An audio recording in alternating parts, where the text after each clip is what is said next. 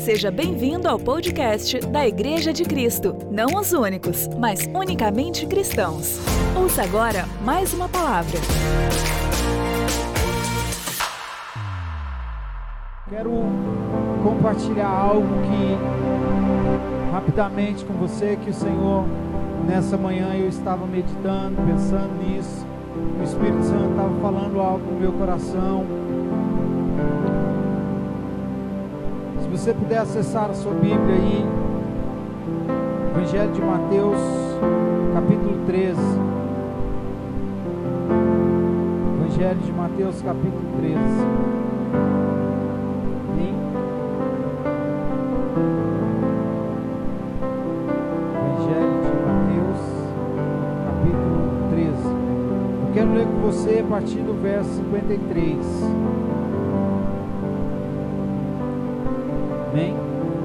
Diz assim o texto: Tendo Jesus profetizado essas palavras, essas parábolas, retirou-se dali e chegando à sua terra ensinava-os na sinagoga, de tal sorte que se maravilharam, maravilhavam e diziam: De onde vem essa sabedoria e estes poderes miraculosos? Verso 55. Não é este o filho do carpinteiro? Não se chama sua mãe Maria, seus irmãos Tiago, José, Simão e Judas? Não vivem entre nós todas as suas irmãs? De onde vem, pois, tudo isso? E escandalizavam-se nele. Jesus, porém, lhes disse: Não há profeta sem honra senão na sua terra e na sua casa. E não fez ali muitos milagres por causa da incredulidade daqueles. Amém? Eu quero compartilhar com você algo sobre esse texto que me soa muito familiar. A gente vai ver o texto dizer que Jesus começou seu ministério, começou a realizar grandes sinais, grandes prodígios, muitas curas, muitos milagres. A fama de Jesus crescia por toda por toda a Judéia, por Nazaré, por Cafarnaum.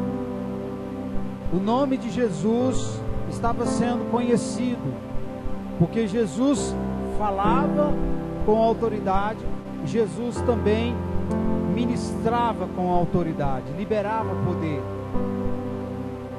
E o texto começa dizendo que depois de Jesus citar algumas palavras, ensinar o povo através de palavras, ele retirou-se e voltou para Nazaré, aonde ele passou boa parte da sua infância e da sua adolescência. Jesus em Nazaré começou a ir às sinagogas aos sábados e num sábado ele começa a falar e as pessoas estavam se maravilhando, as pessoas estavam empolgadas, entusiasmadas com aquilo que Jesus falava. Sabe, Jesus, à medida que Jesus falava, algo queimava no coração das pessoas, dos seus ouvintes. Sabe, os mais sábios, os mais filosóficos da época, os mais os doutores da lei, todos eram de certa forma constrangidos pela autoridade com que Jesus falava. Todos eram tocados de alguma forma, porque as palavras de Jesus, elas não eram palavras vazias. As palavras de Jesus, elas vinham carregadas de uma autoridade. E aquelas pessoas percebem isso porque elas elas perguntam: de onde vem essa autoridade? Da onde vem toda essa autoridade? Que esse Jesus fala. Falar com autoridade é falar com propriedade. É falar como quem entende do assunto. Sabe? É, é falar e não duvidar daquilo que está falando, ter certeza, estar convicto. Sabe, Jesus anuncia o evangelho do reino e ele faz isso com autoridade, convicto. Jesus vai dizer que eu vim do Pai, eu vim, eu desci do alto. Então ele falava daquilo que ele via lá em cima, daquilo que ele viveu por toda a eternidade até aqui com Cristo, como Cristo, como Filho de Deus. Jesus falava daquilo que ele conhecia, daquilo que ele via, por isso ele falava com autoridade. Ou menos como um professor que nos ensina na escola, na faculdade, ele fala com autoridade de quem estudou, de quem tem bagagem, então ele sabe o que ele está passando, o conteúdo que ele está transmitindo. Jesus falava com autoridade e as pessoas ficavam maravilhadas com isso. Mas algo acontece em Nazaré que chamou, que chama a minha atenção e, e eu gostaria que você pensasse nisso nessa noite. Porque o versículo 58 diz assim, ó: "E não fez ali muitos milagres, é interessante porque o, o ministério de Jesus estava em ascensão. Sabe, milagre era algo comum para quem andava com Jesus. O sobrenatural era algo comum para os discípulos que estavam ao lado de Jesus. Sabe, é interessante quando nós lemos a, a história, a biografia de Jesus, quando nós lemos a história de Jesus, nós vamos ver que Jesus passava de cidade em cidade, de região em região, e, e em, toda, em todo lugar que Jesus estava, aonde Jesus chegava, sinais e maravilhas eram realizados, a ponto de que as pessoas de outras cidades traziam os enfermos, os doentes, os endemoniados até Jesus, e a Bíblia vai dizer inúmeras vezes que Jesus curou todos eles. Jesus libertou todos eles, Jesus fez algo extraordinário na vida de cada uma daquelas pessoas. Então, os discípulos que andavam com Jesus, eles se familiarizaram com o sobrenatural. Sabe, era comum para eles estar ao lado de Jesus todo dia e algo extraordinário acontecer. Agora, Jesus chega em Nazaré as pessoas se maravilham com Jesus, as pessoas ficam admiradas com o que Jesus falava. Mas por outro lado, aquela cidade, aquela região, ela, ela não experimenta sobrenatural com uma intensidade maior, com um poder maior. Sabe, aquele povo, eles não desfrutaram de tudo eles não acessaram tudo que Jesus tinha para ministrar. Eles não acessaram tudo que Jesus tinha para oferecer para eles. É, é mais ou menos igual eu no Instagram. Tem tanta coisa lá, tanta ferramenta, né, Luana? Tanta coisa que você pode fazer. E eu só sei entrar lá e curtir. Não dou nem de postar algo ainda no Instagram. Você acredita nisso? não, isso eu não gosto. Eu só olho lá e curto, mas eu tenho dificuldade, eu não consigo acessar. Tem, tem, tem muita coisa que pode se fazer, mas eu não dou conta, eu não acesso. É mais ou menos o que estava acontecendo. Jesus tinha muito para fazer, Jesus tinha muito para dar, mas as pessoas não acessavam. As pessoas não, não conseguiram acessar Jesus.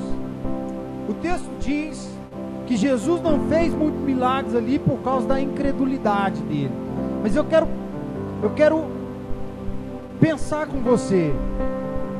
Por que que aquela aquela cidade, aquele povo de Nazaré mostrou incredulidade, se mostrou incrédulo, se mostrou um, um povo que não não não, não via em Jesus tudo aquilo que estava sendo falado, não conseguia dar mais crédito para o que Jesus estava dizendo.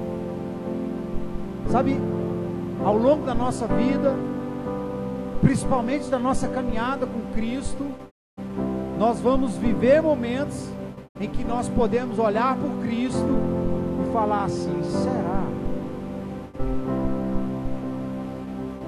Vai chegar um momento na sua vida, pode chegar um momento na sua história que você pode olhar para Jesus e falar: será? Mas o que que gera isso? Que que gera a incredulidade? O que que gerou a incredulidade em Nazaré? A familiaridade. Você sabia que a gente se acostuma? A gente se acostuma. A gente se acostuma com tudo. É da natureza do homem, parece se acostumar. Sabe? Às vezes uma situação tá, tá boa demais. Aí a gente se acostuma com ela, se acostuma com ela. De repente aquilo que era bom demais não é tão bom assim, porque nós nos familiarizamos com aquilo. Era novo e de repente foi se fazendo uma, duas, três, quatro, cinco, seis, dez vezes, vinte vezes, cem vezes, nós vamos nos familiarizando. Sabe, qual que é o problema quando nós nos familiarizamos com aquilo que está acontecendo ao nosso redor? Quando nós nos familiarizamos com a igreja, né? Quando nós nos familiarizamos com o ambiente, é que nós nós de uma forma sutil vamos perdendo o brilho no olhar. Sabe, vamos perdendo a paixão. Quando quando nós começamos a nos familiarizar demais, quando nós caímos nesse nessa rotina de, de olhar e, e ser mais do mesmo, mais do mesmo, nós vamos perdendo a paixão. Nós vamos perdendo o suspirar desejo de estar, o desejo de fazer parte, o desejo de estar envolvido. Sabe, isso é um processo comum na vida de todo mundo. Na vida de todo mundo. Se você ainda não passou, provavelmente você vai passar por isso. Vai chegar um momento que você vai olhar e vai dizer: parece que mudou. Parece que não é mais a mesma coisa. Parece que agora, deixa eu dizer algo para você. Sempre continua, sempre vai continuar, sempre vai estar lá. Jesus sempre vai estar lá, o culto sempre vai estar lá, o louvor sempre vai estar lá. A questão é que quando nós nos familiarizamos, nós paramos de olhar como quem está apaixonado nós nos familiarizamos com, com o louvor, o louvor deixa de ser Quando nós nos familiarizamos com o pregador, a mensagem do pregador, ela começa a ser uma mensagem meia vazia, parece que não é mais aquela coisa. Quando nós nos familiarizamos no relacionamento, nos relacionamentos, parece que vai perdendo a essência, vai perdendo aquele, aquele brilho. Aí você pode perguntar assim, mas o que eu vou fazer? Sabe, a gente aprende caminhando e com a palavra do Senhor e ouvindo pessoas, homens e mulheres, guiados pelo Espírito Santo de Deus. E eu não sou guiado, eu não posso ser dominado por aquilo que está acontecendo exteriormente. Sabe, eu não posso, eu não o que acontece lá fora não determina o que é aqui dentro. O que acontece ao seu derredor não determina aquilo que está dentro de você.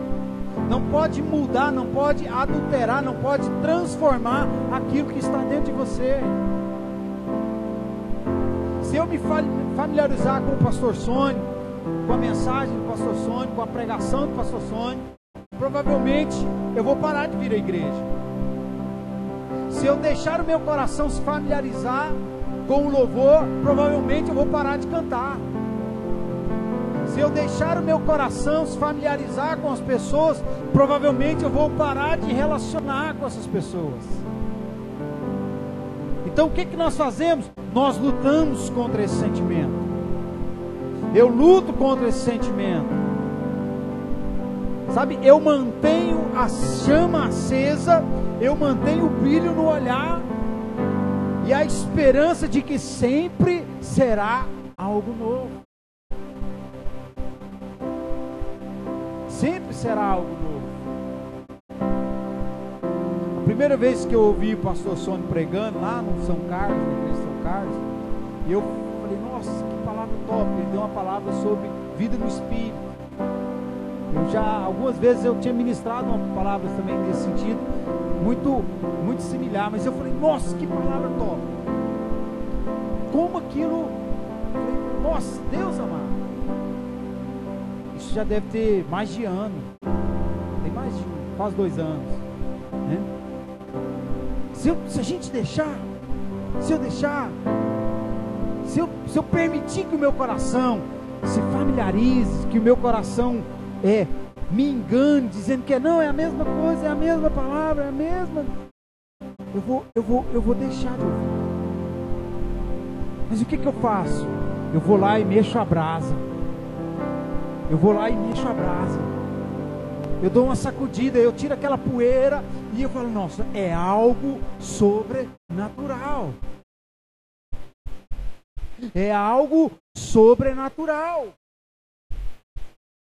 E eu preciso estar no meio disso. Sabe, deixa eu dizer algo para você: a igreja não muda, pessoas mudam. Relacionamentos não mudam, pessoas mudam. Louvor não muda, pessoas mudam. Igreja não muda, pessoas mudam. Por quê? Porque tudo isso é feito por pessoas. Louvor, pessoas. Relacionamento, pessoas. Igreja, pessoas. Isso não muda. Quem muda são as pessoas. É como as pessoas passaram a ver. É como as pessoas começaram a ver. O que essas pessoas aqui em Nazaré viram Jesus falando: Uau! Que, da onde vem essa sabedoria? Uau, puxa, da onde vem esse conhecimento? Mas de repente, peraí, mas esse daí não é o filho do carpinteiro? Ele, os irmãos dele não, não estão aí, as irmãs dele não vivem no meio de nós? Ele não é só o filho do carpinteiro. Sabe, é isso que a nossa mente faz, é isso que nós fazemos. Nós nos familiarizamos e dizemos, não é só mais um dia. Não é só mais. Aí deixa eu te falar algo que, que vai acontecendo. Aí isso começa a migrar para as outras áreas na sua vida. Isso começa a migrar para as outras áreas dentro do seu coração. Dali a pouco você começa a familiarizar também com a oração. A orar já não está mais aqui. Dali a pouco jejuar já não, não, não. Ler a Bíblia, não, já não é. Eu me familiarizo, não, não, vou deixando, vou deixando. Sabe, essa é uma, esse é um equívoco que muitas das vezes faz parte da nossa realidade. E eu quero dizer para você nessa noite: não deixe o seu coração se acostumar. Não deixe o seu coração se acostumar. Não permita que o seu coração se acostume com aquilo que Deus vai fazer, com aquilo que Deus está fazendo. Eu preciso acreditar, a palavra de Deus vai dizer que eu faço nova todas as coisas. Eu faço nova todas as coisas. Então cada louvor é algo novo, cada culto é algo novo, cada célula é algo novo, cada palavra é algo novo, cada reunião que nós temos é algo novo, cada dia que você vive é algo novo. Não permita que o seu coração se acostume com o novo de Deus. Não permita que a sua mente te engane. Deus está fazendo nova todas as coisas. Hoje eu vejo quando as coisas começam, quando, quando às vezes a gente está numa pegada, somente dentro da igreja, a gente vem numa pegada e, e vai, de repente a coisa começa, vira para cá e dá, aí a gente vai indo para outro norte, aí de repente vai, aí quando você para, você fala assim, mas não é nada daquilo que a gente começou. Não é nada daquilo que estava lá, parece que, o que, que aconteceu? Sabe como é que eu olho isso? Eu falei, eu estou indo aqui, nós estamos numa pegada. Aí o negócio vai para cá, eu, Deus mudou, vamos para cá agora. Aí tá indo aqui, aí de repente vamos para cá agora, eu, Deus mudou de novo, vamos para cá. Deus quer nos levar para cá. Vamos viver isso aqui agora, vamos viver esse momento agora. Sabe, isso é não deixar o coração se familiarizar. É eu perceber que eu ouvi isso uma vez e eu achei algo extraordinário. Eu não quero saber qual é a brincadeira, eu quero é brincar. Não estou preocupado qual é a brincadeira que vai ser. Eu quero é brincar, eu quero é estar no meio. Eu quero é fazer parte.